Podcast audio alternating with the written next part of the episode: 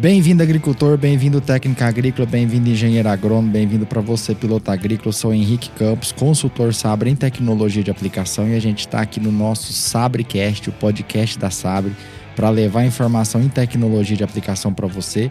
Tá aqui comigo Rafael Lemos, nosso especialista em tecnologia de aplicação, para me ajudar a falar desse assunto que é o sistema PWM.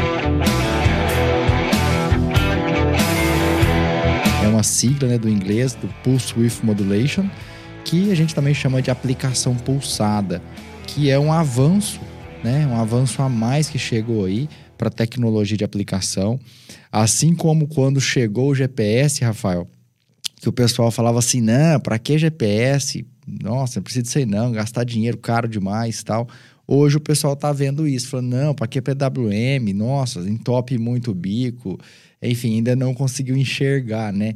Isso que é uma tendência e vai predominar nas máquinas de pulverização. Hoje já tem disponível até para aplicações aéreas, tá? É uma barra especial com esse sistema de pulso e a gente vai discutir um pouquinho dos benefícios dela, como que ela se paga, por que, que é importante ter e quem que está preparado para essa ferramenta, né? Já que tecnologia, a gente, eu falei no último podcast, ela está disponível para o agricultor, mas tem agricultor que não está disponível para ela.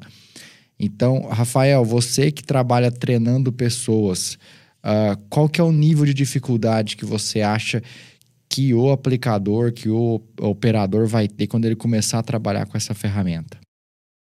Na verdade, o PWM é uma ferramenta fantástica que ela veio aí para embarcar os pulverizadores e também as aeronaves, porque assim, ó, como é que funciona a lógica de controle na maior parte dos pulverizadores? Quando eu estou trabalhando numa aplicação, toda vez que eu estou variando velocidade, às vezes nesse talhão aqui, o, o, talhão, o bico, o talhão me comporta, sei lá, 15 km por hora. Aí eu vou para um outro talhão, o talhão me comporta 20 km por hora e eu vou colocar 20 km por hora porque eu quero fazer mais rápido, terminar mais cedo, enfim. Como é que a lógica de controle do pulverizador funciona? Toda vez que eu vario velocidade, é, a máquina tem que manter o volume de aplicação. Ela, sim, o, o, foco dela é manter fo o, o, volume de aplicação que você fez os cálculos ou inseriu no monitor. Se eu estou variando velocidade e mantendo o mesmo volume de aplicação, a máquina automaticamente ela vai atuar em pressão do sistema. E aí a pressão do sistema, dependendo se eu aumento pressão, diminuo pressão, eu vou interferir no tamanho de gota então, o PWM, é, é, um dos benefícios do PWM que a gente tem conversado em treinamentos, em discussões, é exatamente isso. Porque quando eu vario velocidade e eu não quero variar, variar o tamanho de gota, eu quero manter o padrão de, de, tamanho de gota, eu só consigo fazer isso se eu tiver uma válvula PWM. Então, assim, ó, hoje essa tecnologia veio para beneficiar, para eu conseguir fazer essa alteração de, de velocidade de aplicação em campo sem mexer em tamanho de gota. Então, esse é um dos fatores que essa tecnologia veio e, assim, ó, é fantástica no campo. É, por exemplo, acho que a gente vai falar aqui um pouquinho mais, mas quando eu trabalho em curvas, hoje pulverizador sem PWM eu não tenho essa compensação. Por exemplo, estou fazendo uma curva, com toda certeza o volume de aplicação no interior da barra, onde eu estou virando, para o lado que eu estou virando, ele vai aplicar um volume maior do que a barra que está andando mais rápido, né? a barra do lado externo.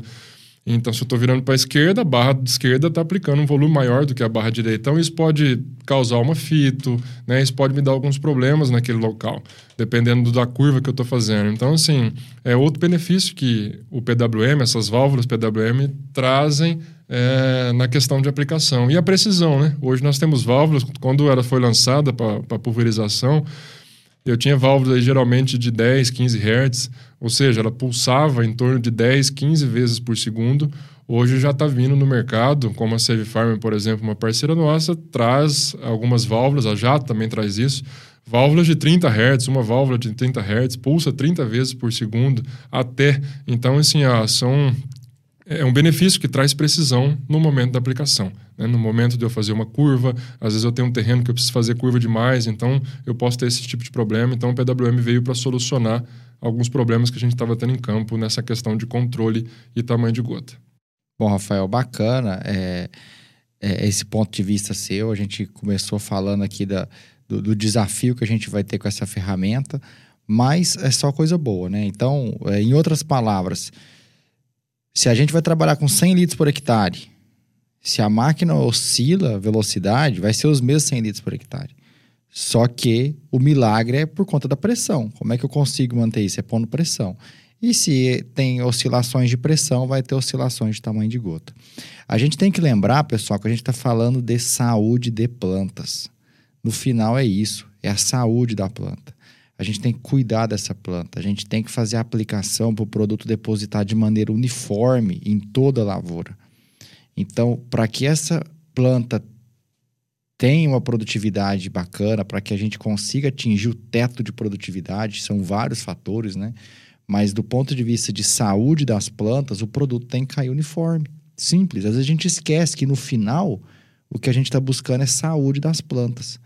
Então, se você tem uma ferramenta que distribui aquele remédio, né, que distribui o produto fitossanitário, para que você tenha saúde das plantas, melhor, então isso vem como uma tecnologia que é benéfica. Agora vamos lá para as reclamações. Uh, acabou a pulverização, mesmo que não tiver essas válvulas, né? Mesmo que não tiver essa válvula, ela substitui o antigotejo. Você tira lá o antigotejo, aquele diafragma, e coloca a solenoide, essa válvula que pulsa. Uh, acabou o serviço, não acabou a pulverização. Acabou a pulverização, não acabou o serviço. Tem que passar água limpa no sistema. Se a gente for deixando resíduo de produto, vai colar mesmo, vai dar problema. É eletrônica no campo. Tem que ter cuidado. E aí a gente visita fazendas de pessoas que são caprichosas, que cuidam, e fazendas do cara que é, ele trata aquela máquina de 2 milhões e meio de reais, fora o PWM, igual ele trata a botina dele. Acabou o serviço, ele joga num canto. Então não é por aí. A gente tem que ter esse cuidado, né, pós-serviço, é, essa manutenção. E aí, Rafael, a gente está falando, ainda puxando essas reclamações, a gente está falando de um sistema que mantém o mesmo tamanho de gota. Aí a gente chega naquele Mato Grosso, onde o pessoal é apaixonado em 30 litros por hectare e coloca um bico cone vazio. Aquele bico cone vazio chamado lá no 600 kPa de pressão, ele vai fazer gota fina sempre. Aí ele fala, ah, eu pus o PWM, não notei diferença, mas você tá com a ponta que só faz gota fina, né? Uh, é bem interessante a gente poder compartilhar. Teve um trabalho de doutorado do Tommy Butts que eu contribuí, né? Foi lá em Nebraska, quando eu tive a oportunidade de passar por lá, onde a gente avaliou diferentes classes de gota uh, com aplicação de glufosinato a 50 litros por hectare. E também de camba, 50 litros por hectare a 200, né? Uh, quando a gente oscilava a classe de gota de 300 para 450 micra no glufosinato, existia uma diferença de controle de mais de 70%. Então, o controle foi de 95% com 300 micra e foi de 40% com 450 micra. Então, olha a importância de manter a mesma classe de gota. Só aí você já se paga o tratamento. Mas antes tem que ter pesquisa para saber esse tamanho de gota, né? Então, funciona. Às vezes, uma classe de gota é mais interessante, principalmente para quem trabalha com menos água. Quando a gente começa a trabalhar com menos água, Uh, existe um volume mínimo de água para cada modelo de bico, a gente fala isso nos treinamentos, mas quando você começa a reduzir água na aplicação, você tem que tomar muito cuidado com relação a essa cobertura. E aí você precisa trabalhar com o tamanho de gota correto. Quando a gente fez esse mesmo trabalho com dicamba, o efeito do controle com 300 micra até 750 foi o mesmo, com 50 litros por hectare.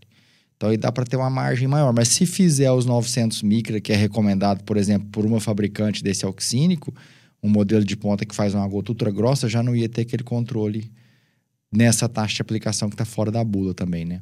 Mas que a gente sabe que o agricultor muitas vezes usa. Então, assim, é, reclamações quando não se sabe usar a ferramenta, tem que ter posicionamento de novo, cria essa expectativa que coloquei o sensor, agora estou resolvido. Não, produto que não funcionar volta a funcionar. Não, tem que seguir os critérios agronômicos, tá? É, veio para manter essa gota mais uniforme, para reduzir deriva também, já consigo manter classe de gota grossa do início ao fim, independente de mudar a velocidade. Uh, eu teve um dia, Rafael, num treinamento, que a gente estava junto com o gerente, estava o gerente e o aplicador. E aí eu fui fazer uma recomendação de ponta de pulverização, e aí eu perguntei a velocidade de trabalho pro operador. Quando eu perguntei, o gerente se intrometeu, falou: Henrique, aqui é 12 km por hora. Aí na hora que ele falou, o operador deu uma levantadinha no boné assim com a sua cabeça, né? Aí eu falei, ó, oh, vou fazer a conta com 12 km por hora. Se for diferente disso, vai dar errado a conta. Aí o, o gerente falou, não, Henrique, aqui é 12 km por hora. Aí nisso eu olhei pro operador falei, é 12? Ele falou assim, Henrique, é 12 km por hora mesmo. Mas faz a conta com 20 só pra gente ter uma base. então, não é que ele não pode trabalhar 20, mas aí teria que ser outra ponta de pulverização, certo? E com o PWM, se ele faz essa oscilação de velocidade, o sistema corrige, né? Dentro de um limite da ponta.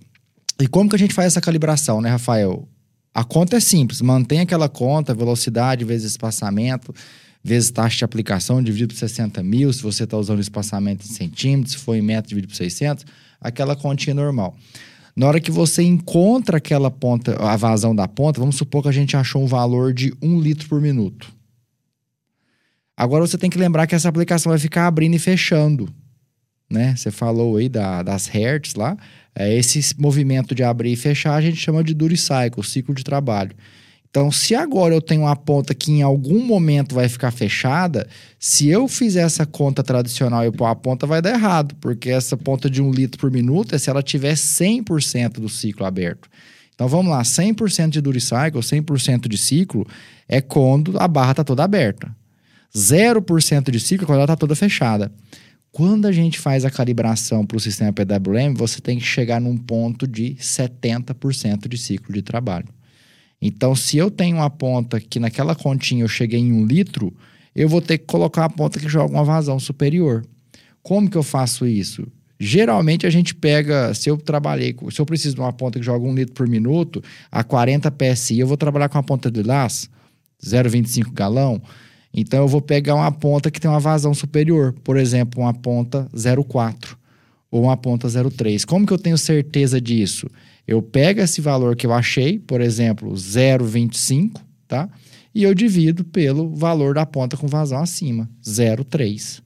E aí você vai achar um número de 0,7 ou 70% de Duricycle valendo, variando 10% para mais ou para menos. Então, resumindo, faça a conta tradicional e pegue uma ponta com vazão superior, porque lembra que essa porque esse sistema vai ficar segurando a pulverização e fechando. Rafael, se eu estiver falando besteira, você me corrige, hein?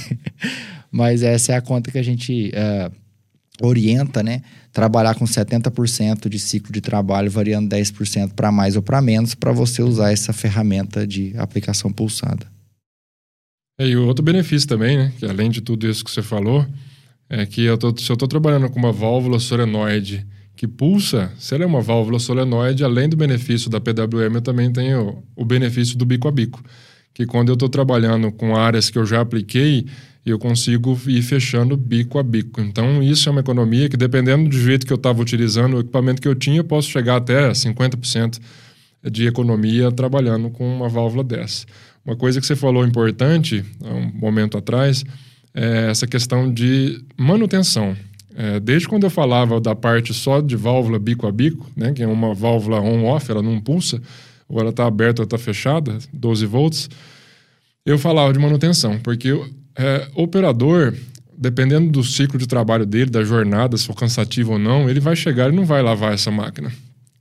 Então a gente sempre indicava, com, quando eu tenho válvula bico a bico ou a PWM, que ele realmente, na verdade, sempre é o ideal é que ele faça essa limpeza no final da jornada.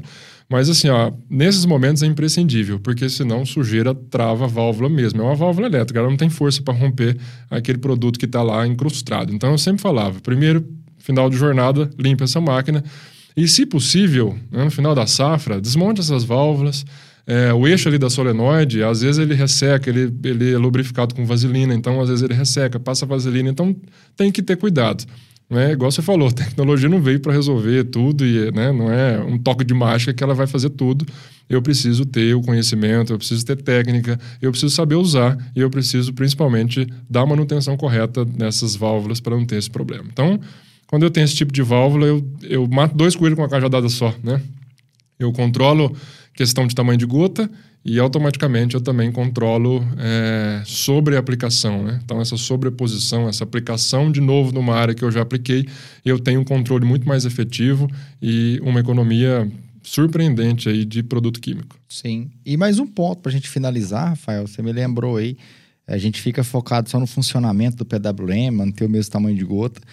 Mas devido a esse ciclo de trabalho, a você abrir mais, né, ou menos, tem como a gente fazer a taxa variável também. Então, por exemplo, vamos supor que você vai fazer hoje a maturação da soja para colheita, ela é desuniforme. A gente tem que usar alguns produtos para acelerar esse processo de maturação dela, né? Vamos pensar, e tem soja que chega primeiro, já está pronta para colher, tem uma que está mais atrasadinha.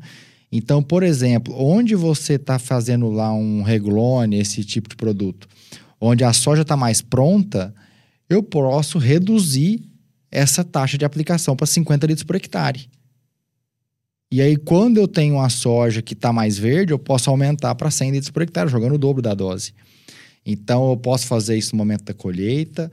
É, eu posso fazer isso também numa área que está mais suja de planta daninha. Eu posso aumentar a dose, diminuir. Então, o sistema de PWM, o sistema PWM, ele também ajuda a gente a poder uh, mudar essas taxas de aplicação ao longo da lavoura, gerando mais eficácia e também economia. Bom, pessoal, então esse foi o nosso uh, Sabrecast aqui, falando sobre o sistema de aplicação pulsada. Uh, tentamos passar uma visão geral. Obrigado você que ficou até o final. Obrigado, Rafael, por compartilhar suas experiências aí, informação.